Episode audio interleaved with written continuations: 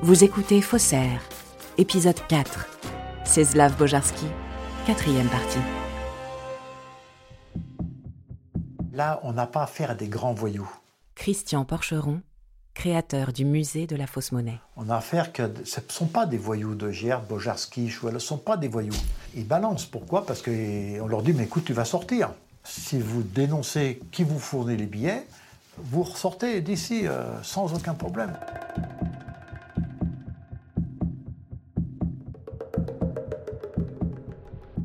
Donc De Virde voit tout à coup une occasion incroyable d'échapper à la prison et c'est sans hésiter qu'il balance son ami de toujours, son compatriote, son ancien témoin de mariage, Czesław Bojarski. Et là, euh, les collègues Philippe Ménard, commissaire général. n'arrivent pas à le croire tout de suite. Ils sont sans doute surpris parce que euh, le circuit est tellement court qu'ils qu'ils n'en reviennent pas.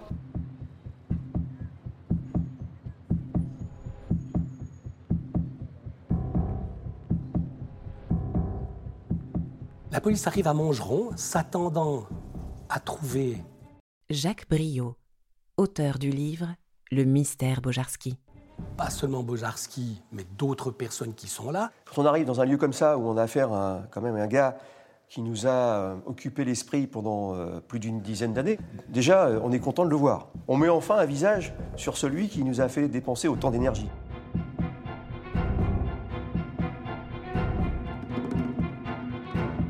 Benamou s'approche de Bojarski, sort sa plaque, et Bojarski dit Vous êtes des faux policiers. Je pense qu'il rit, mais il les laisse néanmoins pénétrer dans la maison. Et là, les policiers fouillent toutes les pièces, l'atelier.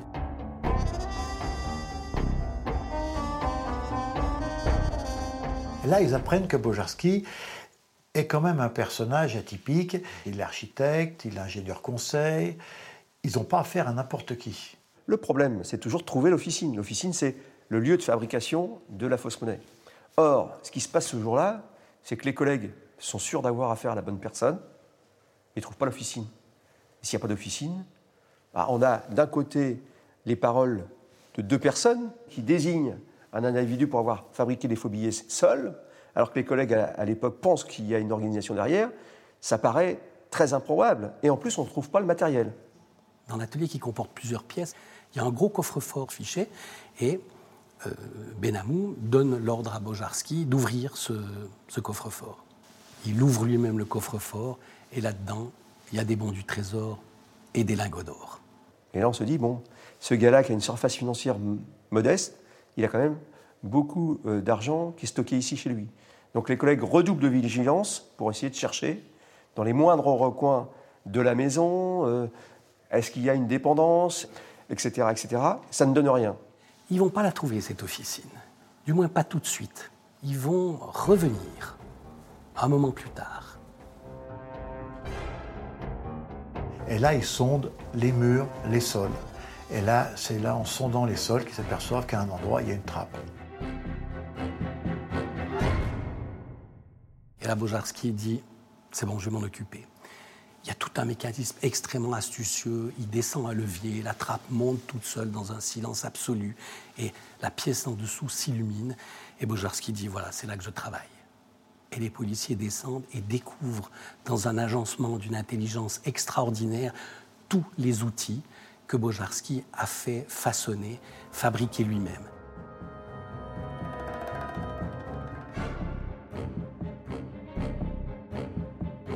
Les enquêteurs ne croient pas que Bojarski ait pu fabriquer seul ses faux billets.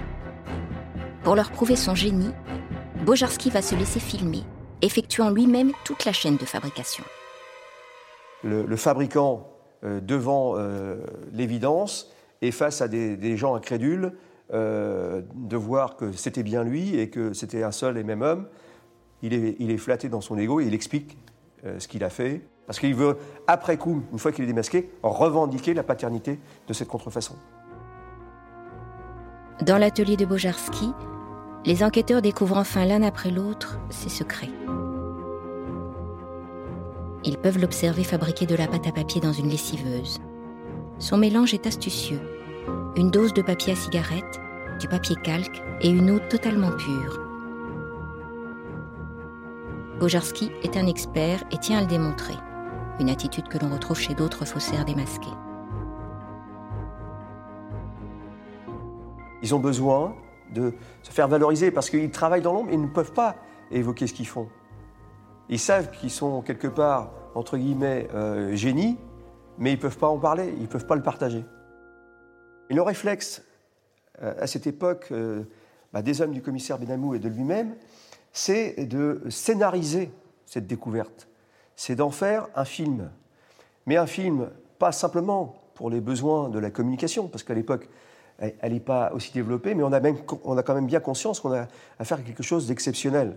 Et du coup, c'est pour les générations futures, pour les futurs policiers euh, de la police judiciaire qui seront euh, amenés à travailler dans la matière de la fausse monnaie, c'est pour les leur montrer ce qu'on peut découvrir et comment on peut le découvrir et comment ça peut se fabriquer de la fausse monnaie. Quand on voit Bojarski euh, fabriquer donc ces billets euh, devant la police pour le, film, euh, je pense qu'il euh, qu'il croyait qu'ils allaient être embauchés par la Banque de France pour rentrer au service détection des faux. Il avait peut-être ce sentiment qu'il allait être reconnu pour son talent et embauché.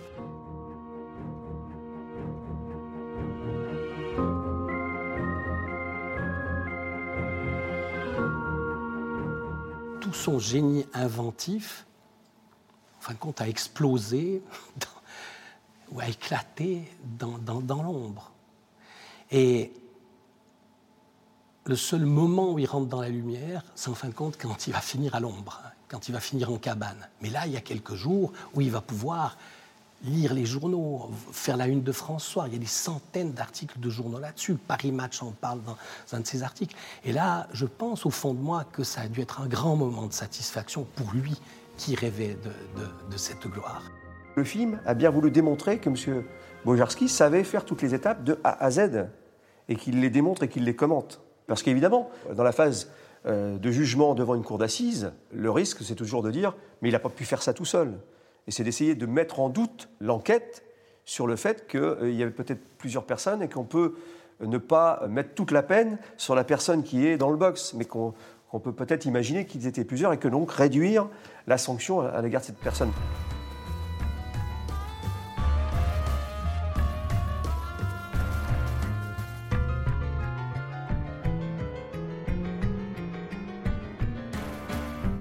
Bojarski euh, est jugé et condamné à 20 ans de prison. Il est condamné à 20, puis avec euh, euh, la préventive. Arnaud Manas, historien de la Banque de France il, avait dû faire de la préventive qui devait compter double, et puis après une libération anticipée. Il est condamné à 20 ans. Vous me direz, c'est déjà beaucoup, mais pour l'époque, c'est, je dirais, une peine euh, acceptable. À l'époque, on était déjà encore à la réclusion criminelle à perpétuité. Aujourd'hui, la fabrication de fausses monnaies, c'est puni quand même de 30 ans de réclusion criminelle. Dans les crimes financiers, entre guillemets, c'est le crime le plus sévèrement puni le faux monnayage est très sévèrement puni parce que c'est un crime à l'origine de lèse-majesté, c'est-à-dire c'est contre la figure de l'État, c'est un crime qui, atteint la confiance publique, c'est-à-dire les fondements de la société, puisque la monnaie repose sur la confiance, et donc quand avec le faux monnayage, on sape la confiance dans la monnaie et dans la société. Il fera que, que 9 ans de prison. Quand je dis que 9 ans de prison, euh, c'est beaucoup pour un personnage comme lui qui n'était pas aguerri à ça. Hein. La prison est une terrible épreuve pour Bojarski. Véritable machine à broyer les esprits faibles, l'univers carcéral va le changer radicalement. Brisé par la solitude et la monotonie du temps qui passe, il perd son génie créatif et la flamme qui l'anima, et qui fit de lui ce faussaire de génie. À sa sortie de prison, c'est bien saisi. Il retrouve son épouse Suzanne et vit avec elle dans un modeste appartement à Évry, prêté par ses beaux-parents.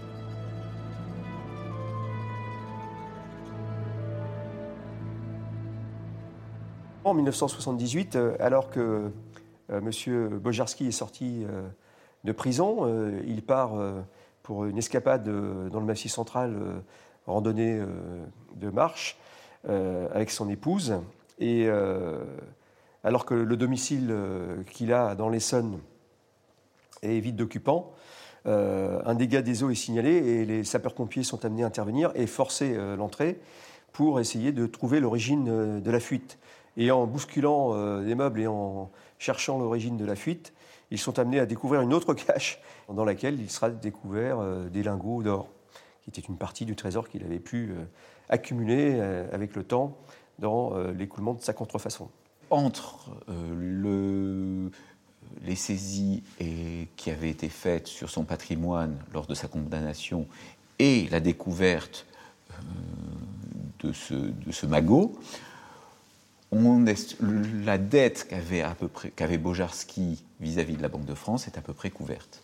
C'est probablement la première fois dans l'histoire qui a opposé les faussaires à la Banque de France qu'un contrefacteur rembourse quasi intégralement le préjudice qu'il a fait subir à l'institution. Les technologies contre le faux monnayage ayant fait d'incroyables progrès, la prouesse de Bojarski fabriquant seul ses faux billets serait aujourd'hui impossible. On hésite à admirer cet étrange personnage, génial sans doute, introverti probablement, glissant dans la spirale infernale du mensonge, de la dissimulation et de la solitude, sans que personne n'en sache jamais rien, pas même Suzanne, sa fidèle épouse. Les inventions de Bojarski auraient pu fonctionner, mais elles étaient en avance sur l'époque. Il a disparu en 2003, comme son ombre est apparu à Marseille en 1940, discrètement solitaire, rasant les murs. Malgré tout, Bojarski demeure le plus grand faux monnayeur de tous les temps, le Cézanne de la fausse monnaie.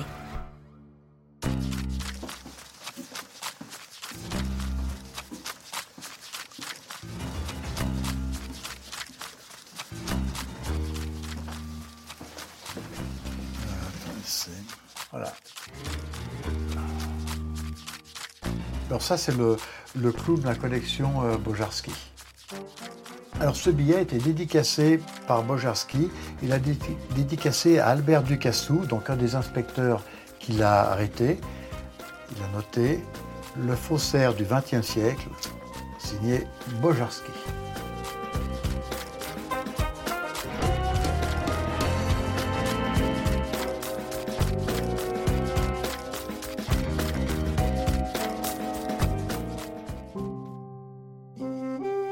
Vous venez d'écouter un épisode de Faussaire. Si vous avez aimé ce podcast, vous pouvez vous abonner sur votre plateforme de podcast préférée et suivre Initial Studio sur les réseaux sociaux.